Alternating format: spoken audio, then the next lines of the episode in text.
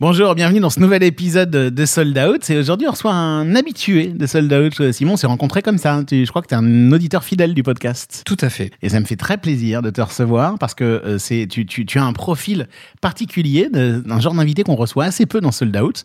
Tu t'appelles donc Simon Naudet, tu diriges euh, W Spectacle, c'est bien ça? Tout à fait. Et du coup, bah, W Spectacle, c'est une boîte de prod, mais qui a la particularité de, de, de s'insérer dans un groupe de musique avec euh, Vagram. Tu peux nous dire deux mots de Vagram et de W Spectacle? Pour te présenter dans ce petit micro d'intro Bien sûr, donc Vagram, c'est un label indépendant, donc un acteur de la musique euh, enregistrée. C'est un, un des principaux labels indépendants en France aujourd'hui, qui emploie euh, plus d'une centaine de personnes et qui, au fil du temps, euh, a développé ses activités en dehors de la musique enregistrée sur des métiers connexes à la musique enregistrée. Donc, il y a l'édition, il y a le spectacle. Plus récemment, il y a eu euh, le film, euh, l'audiovisuel euh, et le livre aussi. Un peu ce qu'on appelle le 360 Oui, et ça va même au-delà. On pourrait même appeler ça du 720. Et c'est d'ailleurs pour cette raison que le groupe Vagram a été renommé il y a peu de temps euh, Vagram Stories, pour avoir un concept euh, qui permet de synthétiser euh, ce positionnement très englobant et qui nous permet aujourd'hui de proposer à des artistes de nous occuper euh, de à peu près toutes les disciplines possibles. Ouais, que ce soit la scène, la musique enregistrée, leurs droits d'édition ou euh, même l'audiovisuel, poum, il y a une solution chez Vagram. Exactement. On va parler de tout ça, hein, parce que ça inspire des craintes aussi. euh, des- des- des- et puis on se demande euh, où est la valeur ajoutée partout, est-ce qu'on peut être expert en tout? Enfin, c'est de tout ça dont on va parler. Dans cet épisode de Sold Out qui commence dans un instant, juste avant, on embrasse notre, notre partenaire pour cette saison. Je suis sûr que tu connais notre partenaire. À force d'écouter Sold Out, je, commence à bien le connaître. On va faire court aujourd'hui, mais on les embrasse. C'est Patreon, cette plateforme qui aide les créateurs. Et ce nouvel épisode de Sold Out avec Simon Audet commence maintenant. Est-ce que tout est prêt? Oui, monsieur le directeur. Bon, alors je vais faire commencer. On parle de trajectoire de vie, on parle de carrière, on parle de, de choses vécues par, euh, par des professionnels du spectacle vivant. Parfois, je me demande ce que je fous dans ce métier. On parle de spectacle, on parle de spectateur, on parle de producteur, on parle de billets vendus. On parle d'humain, non? Je peux vous dire que Johnny Hallyday au Stade de France à côté, c'est un Playmobil dans un évier. Hein Sold Out, Sold Out, le podcast de Delight. le podcast de Delight. Je suis Simon Naudet, directeur de W Spectacle. Premier billet vendu. Eh bien, ça devait être pour une de nos premières signatures, il y a plus de 10 ans maintenant, donc en 2011, pour un artiste qui s'appelle Rover. Dernier billet vendu. Eh bien, ça doit être pour Bertrand Belin. Euh, Ça doit être le dernier billet pour la salle Playel que nous ferons en fin d'année et, et qui est complète. Sold Out saison 3, épisode 17, avec Simon Audet, directeur de W Spectacle chez Vagram Music, enregistré dans les bureaux de Delight en mai 2022. Alors Simon, c'est le début de ta carrière est assez particulier parce qu'en gros, tu es un musicien batteur dans un groupe qui a beaucoup tourné mais qui a fait une école de commerce. C'est un bon résumé Oui, on peut dire ça comme ça. Il y a effectivement il y a, il y a deux dimensions. Euh, donc à la fois euh, des études, euh, donc l'école de commerce à Grenoble, dans laquelle j'étais quand même plutôt déjà très engagé sur des sujets culturels, Ah. parce que je, je faisais partie du bureau des arts, donc c'est Ah oui. j'organisais déjà des, des concerts à l'époque. On avait créé un festival qui s'appelait le Festival des Nuits Unplugged à l'époque. C'était il y a quasiment 20 ans. hein. Euh, qui était à l'époque, euh, en tout cas on avait fait cette promesse euh, aux sponsors qu'on avait dragué à l'époque, était le premier festival retransmis en direct sur Internet. Ah, c'est marrant. ça. Donc on avait fait un partenariat avec Wanadu à l'époque, je me rappelle. Donc il y avait, euh, il y avait déjà quand même un goût pour euh, pour l'organisation de concerts et puis pour la musique euh, de, de façon générale. Mais en parallèle de quoi, effectivement, moi je fais de la musique depuis longtemps, de la batterie spécifiquement et de la composition. Et à Grenoble, donc quand je suis monté à Grenoble pour faire mes études, j'ai fait partie d'un groupe en fait qui s'est créé qui n'avait absolument rien à voir avec l'école de commerce, avec des gens qui étaient euh, tout à fait en dehors de cette sphère-là. Et de fil en aiguille, ce groupe s'est développé. Et au moment où j'aurais dû trouver un vrai travail, entre guillemets, à la fin du diplôme, une fois que j'ai été diplômé, ça, a été un moment un peu particulier pour le groupe parce qu'on a gagné un certain nombre de prix. On a gagné le prix CQFD, qui était un prix de découverte des inrecuptibles à l'époque. On a gagné le fer, on a commencé à, à signer, on a signé en maison de disque avec un éditeur. Et ce groupe s'appelait Résus, hein, c'est ça? Tout à fait. Et, et en fait, c'est c'est devenu euh, ma vie euh, professionnelle et humaine. Pendant sept ans, on a fait 350 dates. 2001-2008. Euh, et on a fait bah, énormément de dates, euh, trio, rock, euh, à jouer dans les plus gros festivals, toutes les salles de musique actuelles, en France, en Allemagne, en Suisse, en Belgique, en Scandinavie, enfin un peu partout. C'est quoi le, le- le tube de Résus Alors je crois pas qu'on ait eu un tube en particulier. Euh, à l'époque, euh, on passait un peu sur Europe 2. Euh, on pas avait fait, mal, euh, ouais, ouais, on a, on fait Taratata. euh, on passait sur Le Move. euh, Enfin voilà, c'était. Mais s'il y a un époque. titre à se mettre dans les oreilles là, pour avoir l'ambiance de, de Résus, tu nous conseillerais lequel? Ah, un titre qui s'appelle Sad Disco.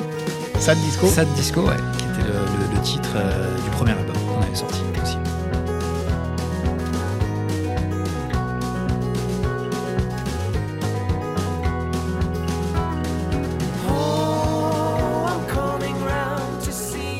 Tu as participé à la composition de ce morceau?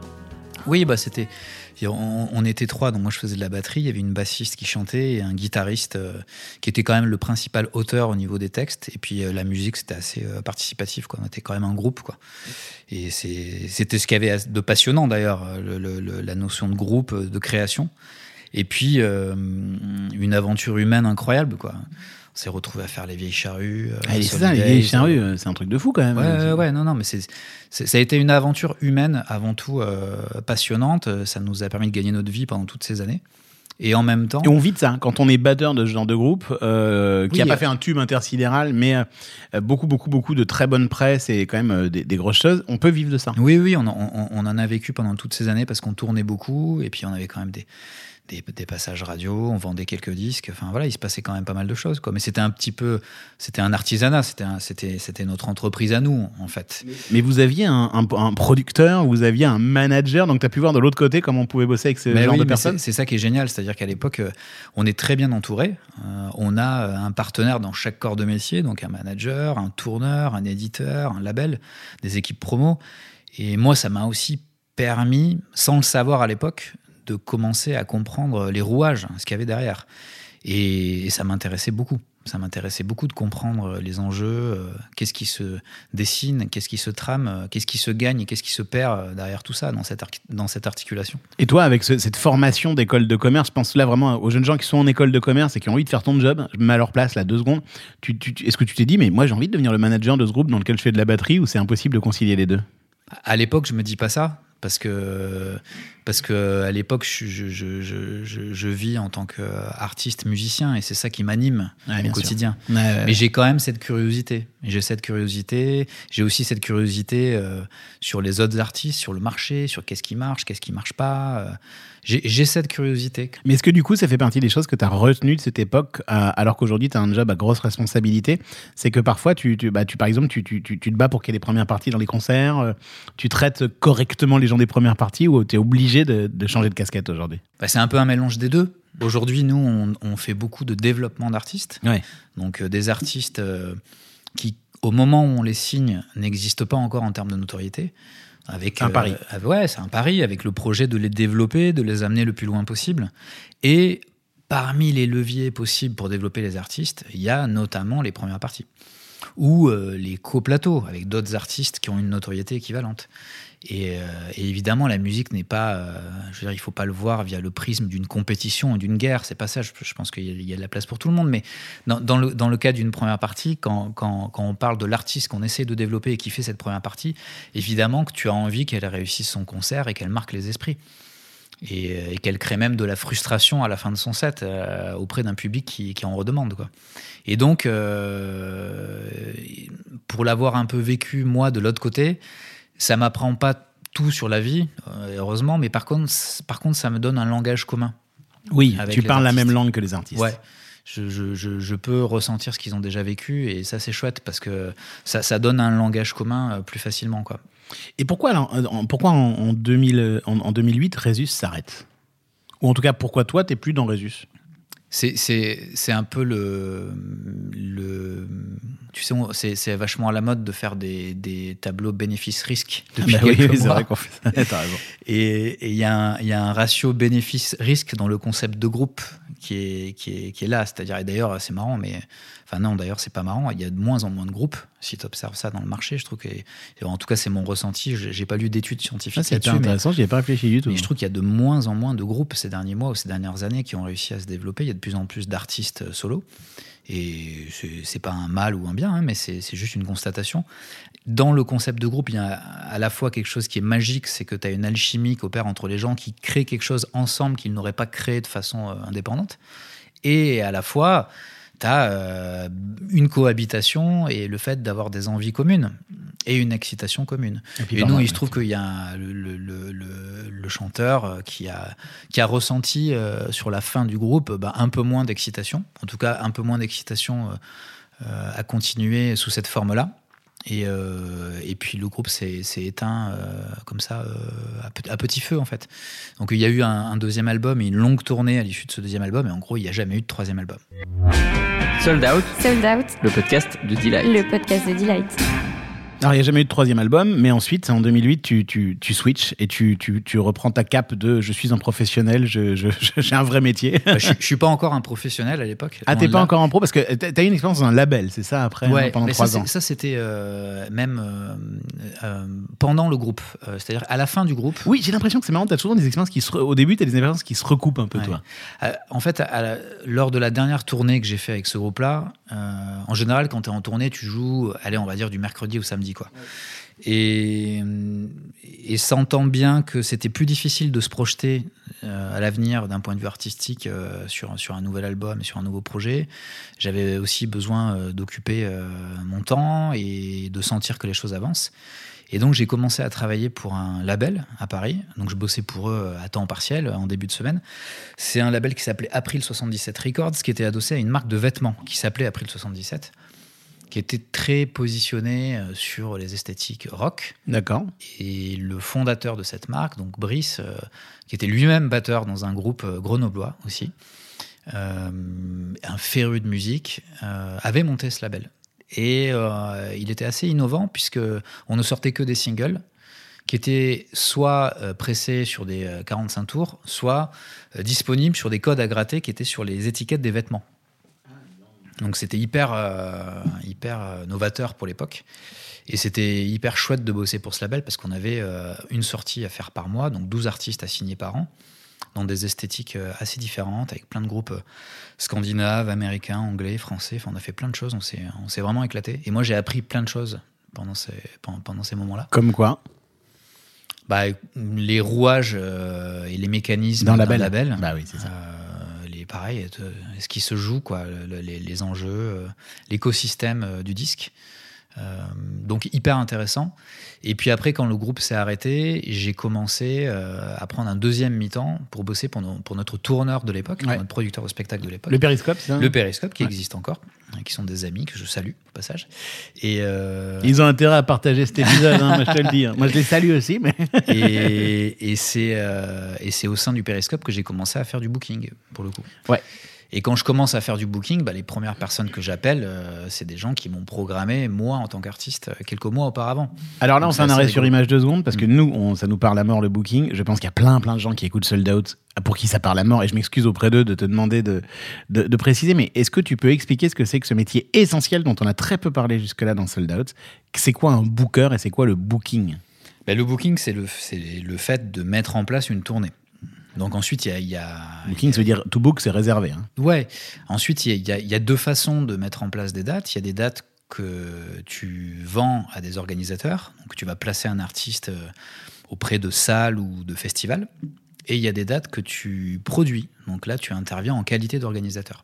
Mais le booker ou la bookeuse, c'est la personne qui met en place la tournée. Et pour être clair, hein, quand tu vends les dates, euh, remplir la salle devient le problème de la personne à qui tu as vendu la date, sauf si tu es en coprod, mais c'est encore autre chose. Mais, mais donc toi, tu vends la date, ton boulot, c'est d'essayer de faire une tournée comme ça avec plein de dates vendues sans passer de, de Nantes à Strasbourg euh, et Marseille le lendemain, un truc un peu cohérent, ce qu'on appelle un routing, hein, c'est ça? Oui, l'idée, l'idée, c'est effectivement d'avoir le meilleur routing possible. Le, le point de départ, ça reste quand même d'écrire une stratégie. C'est-à-dire euh, à partir du moment où tu signes un artiste, tu vas euh, concevoir une stratégie en cohésion avec euh, euh, la physionomie du projet et en cohésion avec l'ensemble des partenaires. Tu peux nous donner un exemple Suzanne, boum. Ouais. On peut parler de ça, par exemple? Enfin, Ouais, ouais. bien sûr. Suzanne, un exemple de ce que tu viens de dire, de stratégie, de physionomie du projet, et d'ensemble des partenaires. Je veux Mhm. comprendre avec des vrais mots. Oui, il y, a- y y des artistes où tu vas avoir euh, la tentation de les exposer très tôt et très vite sur scène parce que tu te dis que la motrice du spectacle et du live va être euh, un levier euh, énorme dans le développement du projet. Et parfois, pour d'autres artistes, tu te dis que tu vas attendre d'avoir un environnement média qui relève plus du label au départ, euh, un environnement média euh, costaud, à maturité, avant de mettre en place les premiers spectacles. Bien sûr. Donc il y a différentes façons de voir les choses. Le booking, c'est pas euh, quelque chose d'automatique et de, et de téléphoné.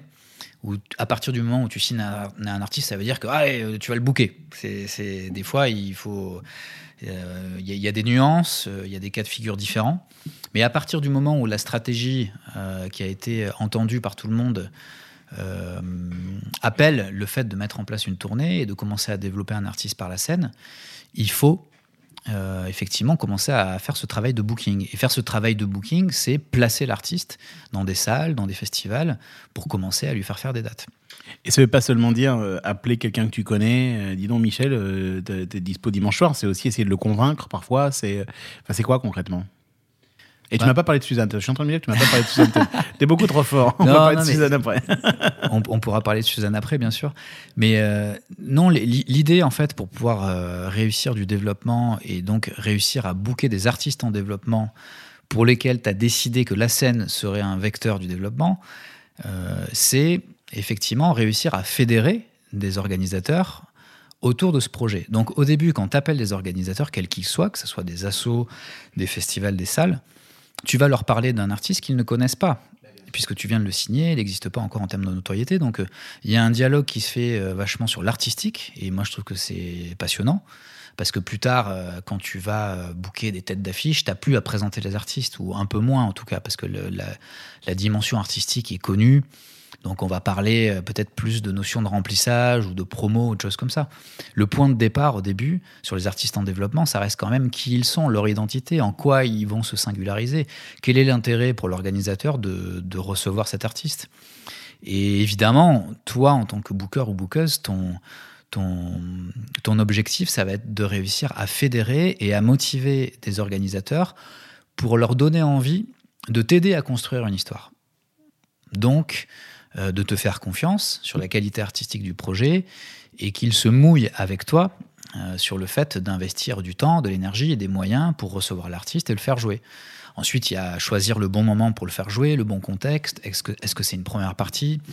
Est-ce que c'est un plateau, euh, une soirée où la salle a décidé de faire jouer trois mm, artistes en développement pour les faire connaître euh, à leur public euh, avec une entrée libre, par exemple Tu vois, c'est des leviers qui existent? Ou alors de le placer dans le festival que la salle organise annuellement? Une entrée libre, c'est- c'est-à-dire qu'il y a des salles qui, hein, qui disent, aux- qui pensent qu'elles vont vendre des bars en fait, et, et qui se disent bon bah voilà, je, je- je fais des, un plateau de découverte comme ça, mais j'achète les artistes et je vais pas payer l'entrée. Ouais. Alors après, il y a une économie qui est possible autour du bar, par Bah ouais, c'est ça, voilà, c'est ça. Et puis il y a Ouais. des salles euh, qui sont subventionnées aussi pour euh, Bien sûr, pour faire ça. euh, Ça peut être leur boulot. Ouais. développer et accompagner les artistes en développement.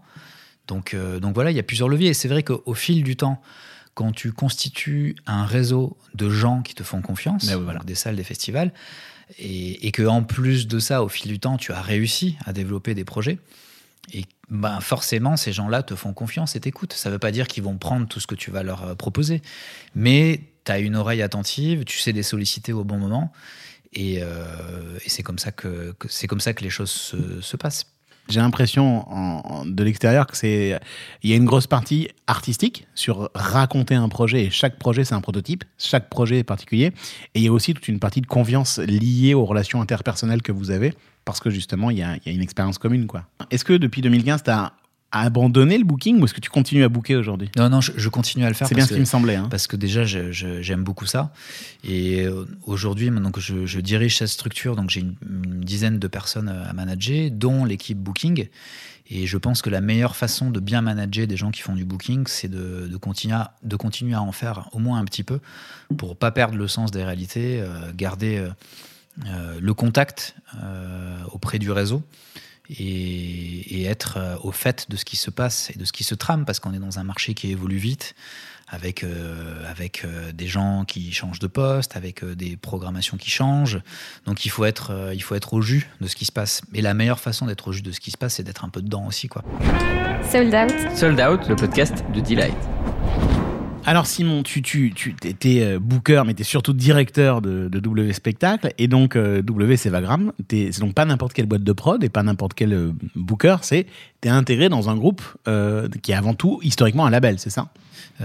Musique enregistrée, distributeur, label, avec plusieurs labels au sein du groupe. Ouais, et ça, parce qu'il y a Vagram Music, il y a 5-7. Alors, au sein de Vagram, il y a plusieurs labels. Ouais, donc, il y a ouais. 5-7, Troisième Bureau, Chapter 2, W Lab, Labrea. Euh, Ah, J'espère que j'en oublie pas, mais je crois pas. Troisième Euh, bureau pour que les- nos auditeurs comprennent Troisième bureau, c'est le label d'Orelsan, Voilà, de Mathieu Chédid, de Suzanne, euh, Fatoumata Diawara, General Electric, enfin, tout un tas de chouettes Ça va, quoi. projets. Ouais, ouais, ouais. non, mais il y a une ligne euh, éditoriale chez Vagram qui est, euh, qui est très éclectique. Et euh, tant au niveau des styles de musique que des niveaux de développement des artistes, c'est-à-dire qu'il y a des mastodontes et il y a aussi tout un tas d'artistes qui n'ont pas encore sorti leur premier album aujourd'hui.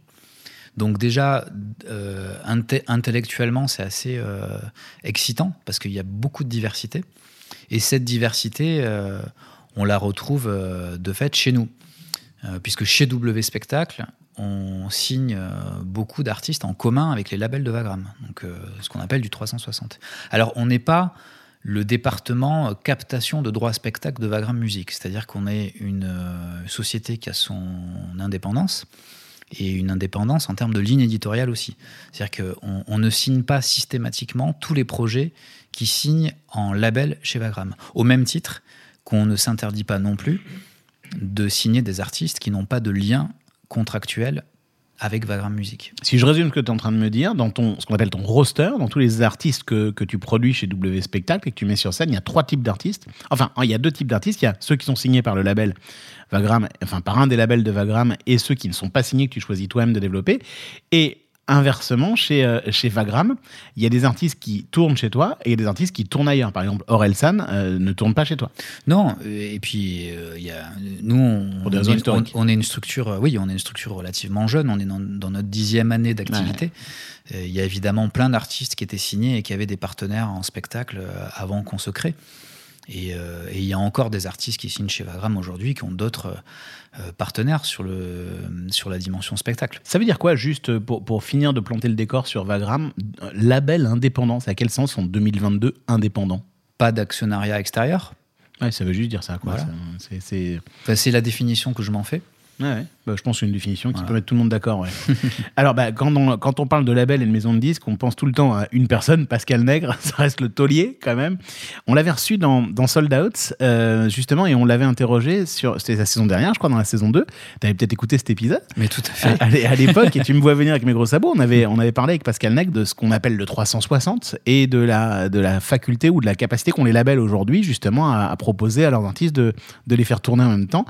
Euh, alors lui, il n'était pas tout à fait pour ça. Alors, euh, on va écouter ce qu'il disait, je te fais réagir dessus, si, bien, si tu veux bien. plus on est nombreux et actifs et créatifs autour d'un artiste, plus l'artiste est fort. Oui. Or, quand l'artiste a, tout- a le même interlocuteur Oui. pour la scène, pour, la- le- le- le- le- pour les éditions, pour, pour, euh, euh, le disque, je pense qu'on l'étouffe. Donc c'est important qu'il y ait des visions différentes, des sensibilités différentes, des apports artistiques différents qui nourrissent l'artiste.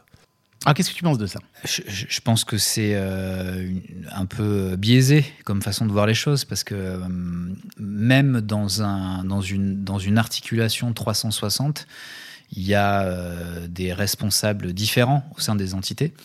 Et comme je te le disais tout à l'heure, euh, moi, j'ai mes objectifs et ma responsabilité en tant que producteur de spectacle chez W Spectacle. Et ça veut aussi dire que euh, on incarne la responsabilité de la production du spectacle pour l'artiste. Et parfois, on n'est pas forcément d'accord avec notre partenaire label, même s'il est sous le même toit que nous. Je vais essayer d'être- concret, si tu veux bien. Parfois, le label pourrait avoir envie de mettre tout de suite un artiste sur scène en se disant ça va permettre de faire de la presse. Toi, ton boulot, c'est de dire aux gens du label, ben, en gros, vous êtes mignons, mais non, en fait, parce que moi, je pense que cet artiste-là, la scène n'est pas son moteur. On peut le faire, mais plus tard, j'ai besoin qu'il y ait d'abord du média avant de le mettre sur scène. Concrètement, ça peut être ça Chacun a son, oui, tout à fait. Ouais. Chacun a son expertise. Que Exactement. le directeur du label, il a son expertise, le directeur du spectacle, il a la sienne. Euh, pareil euh, sur l'édition, pareil en management. euh, euh, je dis le, ça pourrait être la directrice aussi, pardon. Oui. C'est- voilà, so- soyons complets, mais Et le patron du groupe, Stéphane Bourdozo, il a encore une autre expertise. Ouais, tout à fait. Ouais. En fait, ch- chacun euh, est probablement un expert dans son domaine. Et ce qui est intéressant, c'est l'échange et la discussion autour de ça, et de réussir à créer des stratégies euh, ensemble qui soient vertueuses pour tout le monde. Ce qui est certain, c'est que un artiste en 360 n'a pas un seul interlocuteur pour l'ensemble des corps de métier chez nous. Il va avoir un interlocuteur distinct par corps de métier. Qui Donc, chacun va euh, défendre ce- sa boutique. Exactement. Ouais. Et, euh, et va être une valeur ajoutée euh, par rapport à, à- aux attentes de l'artiste et par rapport à la valeur ajoutée qu'il doit lui apporter dans son domaine. Donc on l'étouffe pas tant que ça. Bah non. Puis c'est un métier qui repose quand même vachement sur l'humain. Le, gros avantage d'un label comme Vagram aujourd'hui et de W Spectacle, c'est qu'il y a une stabilité dans l'humain. Euh, il y a une stabilité dans les équipes. Euh, un artiste, quand il signe chez nous, il y a de très grandes chances pour qu'au fil du temps, au fil de ses disques, au fil de ses spectacles, euh, il ait les mêmes interlocuteurs. Ce qui est beaucoup moins le cas dans les majors, par exemple. Donc euh, nous, il y, a une, euh, il y, a, il y a un suivi sur l'humain, euh, il y a une disponibilité, il y a, il y a, un- il y a une flexibilité aussi euh, qu'on apporte aux artistes, une réactivité. On est un, on est un, un- un moyen bateau, on n'est pas un gros bateau. quoi. Et sur Suzanne, alors justement, tu t'étais un peu planté au début. Ouais, enfin planté, planté intérieurement. C'est-à-dire que dans ma vision, dans la vision que j'avais du projet de Suzanne, par rapport à un développement scène, je me disais, euh, le projet est quand même assez mainstream. On va pas pouvoir faire beaucoup de dates très tôt, tout de suite. Il va falloir attendre qu'il y ait une vraie visibilité médiatique, que ça commence à rentrer en radio, que ça commence à, à peser en billetterie. Pour être Euh, clair, tu te disais que c'était plutôt un truc qui allait devoir cartonner en, en phono, quoi, en, en- en- avec de la diff radio, etc. Et que seulement après, euh, on, on la mettrait sur scène. Alors, c'est ouais, c'est une vision un peu exagérée, mais oui, c'est c'est- on était un peu plus là-dedans que sur un vrai développement scène. Et en fait, dès les premières répètes, dès les premières résidences, dès le tout premier concert, j'ai compris. En T'as fait, compris quoi euh, bah, J'ai compris euh, la détermination de l'artiste, la puissance qu'elle avait sur scène, la singularité qu'elle avait à, à- à avoir cette proposition sur un seul en scène, euh, hyper singulière. Ouais, parce qu'il faut dire que. Suzanne, elle joue euh, toute seule en scène, en fait. Elle a une Elle- énergie de maboule. elle est toute seule. Il y a une énergie, mais il y a aussi euh, un magnétisme, un charisme, une façon de bouger, un rapport au corps. Il y a quelque chose de- de- de- d'assez épique, quoi, parce qu'elle tient la maison toute seule. Donc il y a un mélange à la fois de puissance et de fragilité euh, qui crée quelque chose de, très émouvant et de très attachant. Et en fait, très rapidement, euh, j'ai eu beaucoup de, programmateurs, euh, de programmatrices, de festivals, de salles qui ont, qui ont été séduits, qui ont été étonnés et qui ont adhéré de façon euh, massive euh, à la proposition de Suzanne. Et ce qui fait qu'en ouais, en 2019, on a fait, je crois, 135 concerts en un an. Je pense que plus jamais de ma vie, je ferais ça avec, un, une artiste. Euh, donc donc, donc c'est dingue parce que finalement, ça a été un vrai développement par la scène.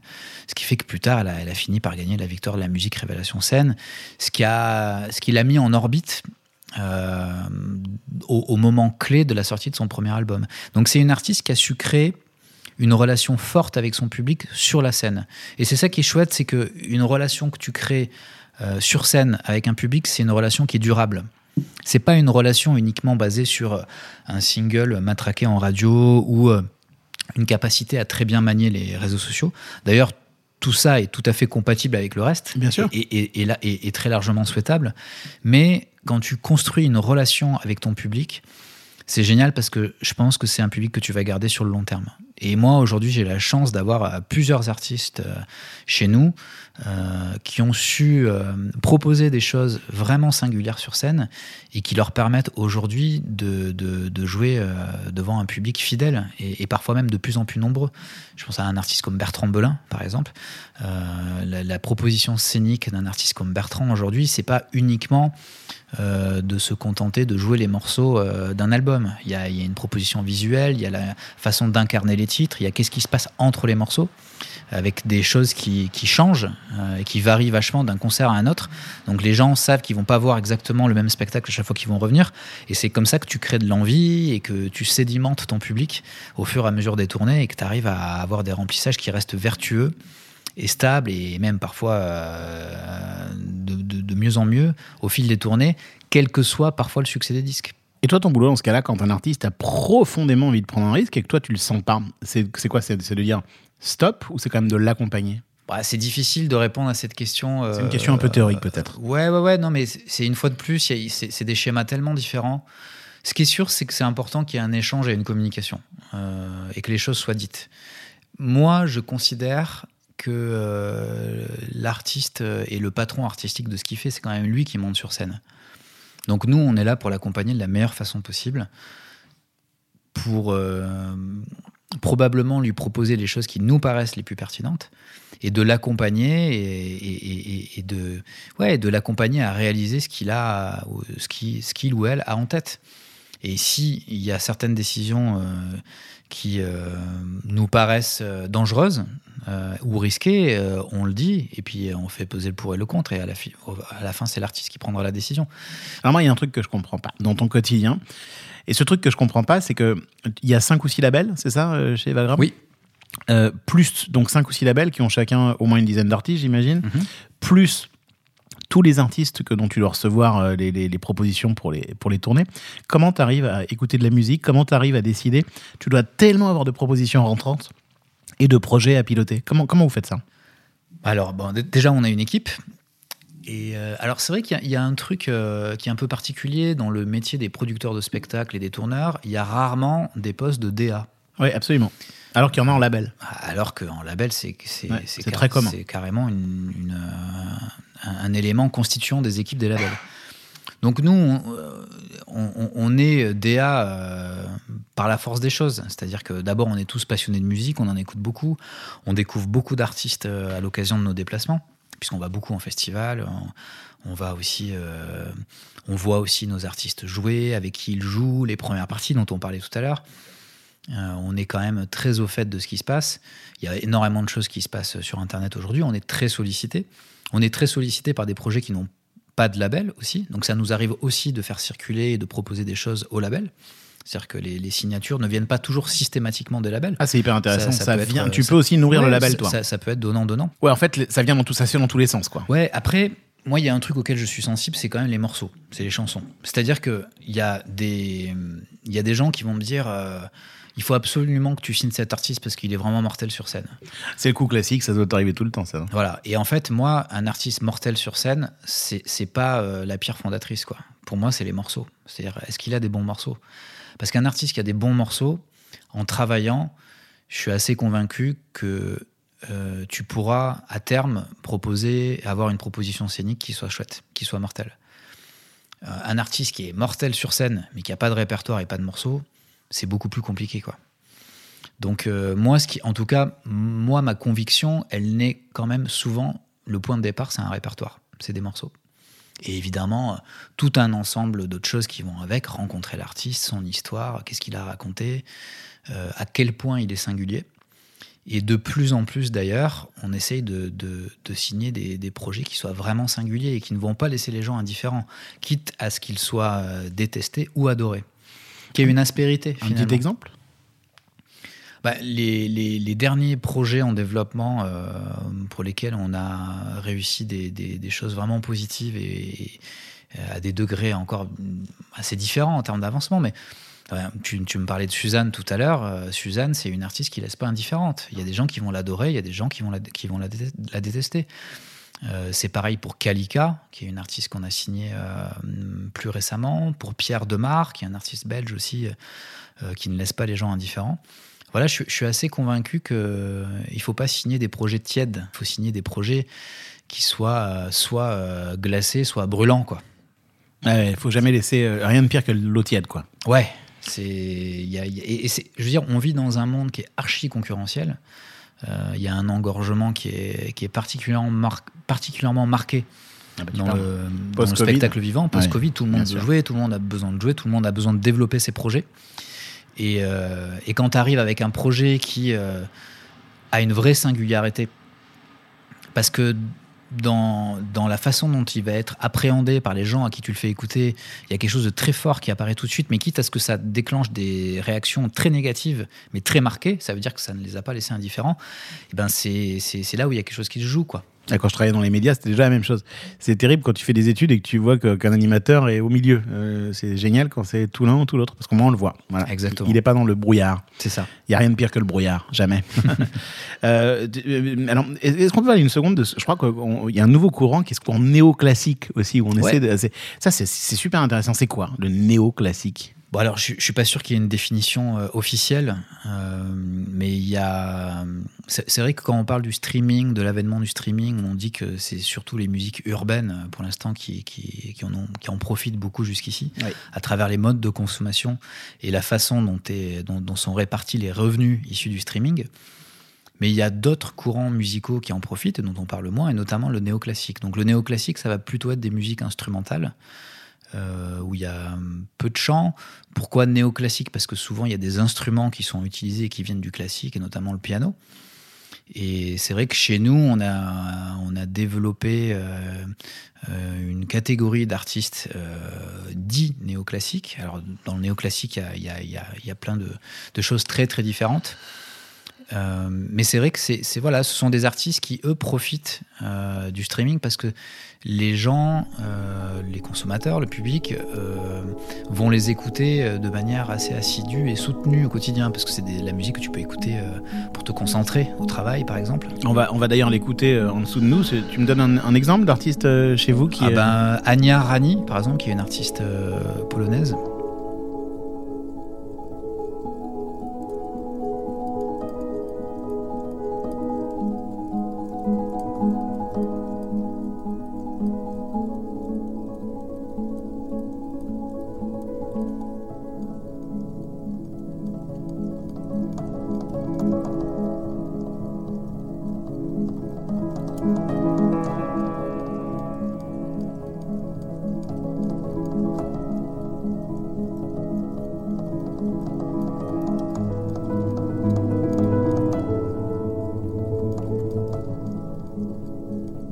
Ania Rani, euh, c'est ça.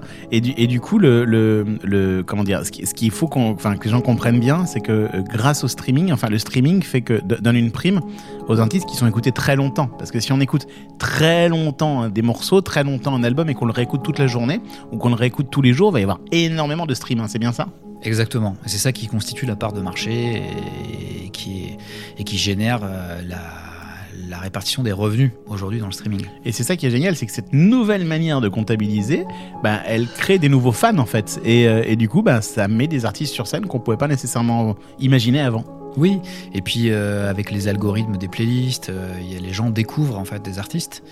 Et, euh, et c'est vrai que chez nous, alors tout, à l'heure tu parlais de DA, euh, on a euh, un de nos bookers chez nous qui s'appelle Lilian, qui a une sensibilité marquée pour justement le néoclassique.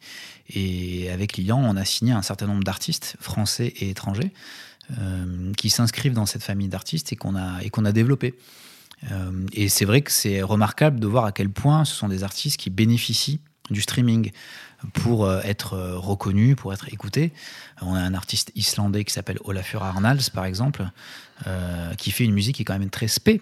Euh, c'est absolument pas populaire, c'est pas c'est pas mainstream, c'est pas ouvert ce qu'il fait, mais il arrive à fédérer un public de plus en plus nombreux. On a, on a fait avec lui euh, euh, un Trianon complet, une salle Playel complète, euh, la Philharmonie complète. Là, on va faire un Olympia complet. C'est assez fou, quoi. Ouais, c'est c'est vraiment des gens qui seraient presque prêts à se faire tatouer son nom, c'est des fans quoi. Ouais, ouais, ouais. Et puis là, on a signé une artiste française qui s'appelle Vanessa Wagner, qui vient, elle, du classique, pour le coup, mais qui a aussi une carrière dans le néoclassique. Euh, elle, fait, elle a fait notamment sur un de ses précédents disques une reprise de Afex Twin au, au piano qui est, qui est remarquable. Et là, elle, elle est signée maintenant sur le label In- Infine. Euh, très chouette label aussi. Et donc voilà, on, on, on essaye de développer euh, aussi euh, des artistes voilà, qui, qui font de la musique plus spé. Euh, mais finalement, la musique spé, euh, tu, tu peux aussi prendre l'exemple du métal. C'est génial parce que tu arrives aussi à fédérer euh, un public qui est très fidèle, qui vient en concert, qui est très assidu. C'est une très bonne métaphore. Et c'est à l'image de, de l'éclectisme qu'on essaie de développer aussi chez W Spectacle. C'est-à-dire que pendant longtemps, on disait qu'on faisait tous les styles de musique sauf du jazz et du classique, ce qui était déjà pas mal. Et on s'est même mis à faire du jazz avec Roberto Fonseca, par exemple, chez nous. Et alors du classique, pas euh, au sens propre du terme, mais néoclassique, avec Vanessa Wagner, Anya Rani, Olafur Arnalds, Grand Brothers, euh, et toute cette, euh, toute cette famille d'artistes. Et en fait, ce qui est, ce qui est génial aussi dans cette histoire, c'est que c'est beaucoup d'humains parce que parce que ce booker euh, adore euh, adore ce genre, eh ben vous allez le développer. C'est ça aussi que je retiens. tout, tout ça repose sur la notion d'équilibre.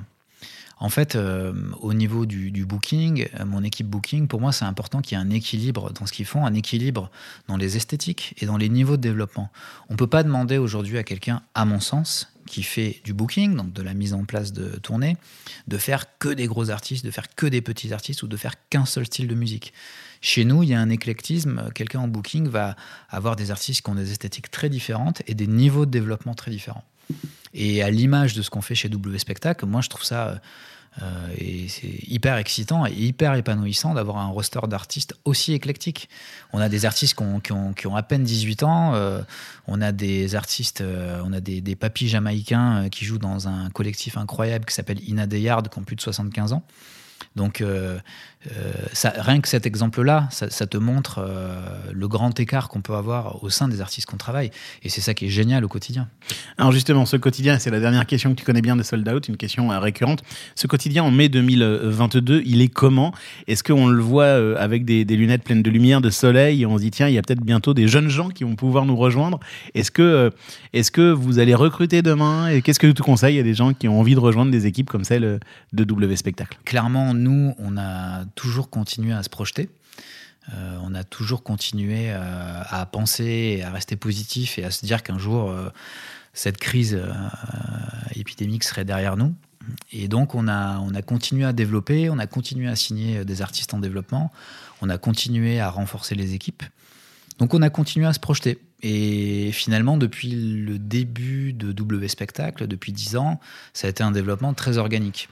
On a, en gros, on a recruté une personne de plus par an, ce qui fait qu'aujourd'hui, on est une grosse dizaine de personnes au sein de l'équipe. Et on a signé, euh, euh, allez, entre 3 et 7 ou 8 artistes nouveaux par an, ce qui fait qu'aujourd'hui, on a une soixantaine de projets euh, dans le catalogue. On a même créé l'an passé une nouvelle entité qui s'appelle W Comedy qui est dédiée au stand-up et à l'humour. Donc, on élargit aussi le champ des possibles au sein de, de- de la structure. Donc, par rapport aux, gens qui ont envie de se lancer et, éventuellement de nous rejoindre ou de rejoindre un de nos confrères ou de nos consoeurs, euh, à partir du moment où il y a la conviction, l'énergie, la passion de le faire, tout est possible. Tout est possible, d'autant plus que euh, les choses se sont quand même euh, un peu arrêtées depuis deux ans dans l'ensemble du marché. Il y a quand même un bon grand nombre de structures qui ont été très contraintes, qui ont arrêté de recruter, qui ont même dû malheureusement supprimer des postes. Donc là, on peut euh, rester positif et enthousiaste, et se dire que, et enthousiaste et se dire que les choses vont redémarrer, que les structures vont se, se, se- se remettre à développer et que les perspectives sont bonnes. Donc, euh, donc voilà, à partir du moment où il y a, je, je pense qu'il y a une vraie passion chez quelqu'un, il n'y a pas de raison que les choses n'aboutissent pas.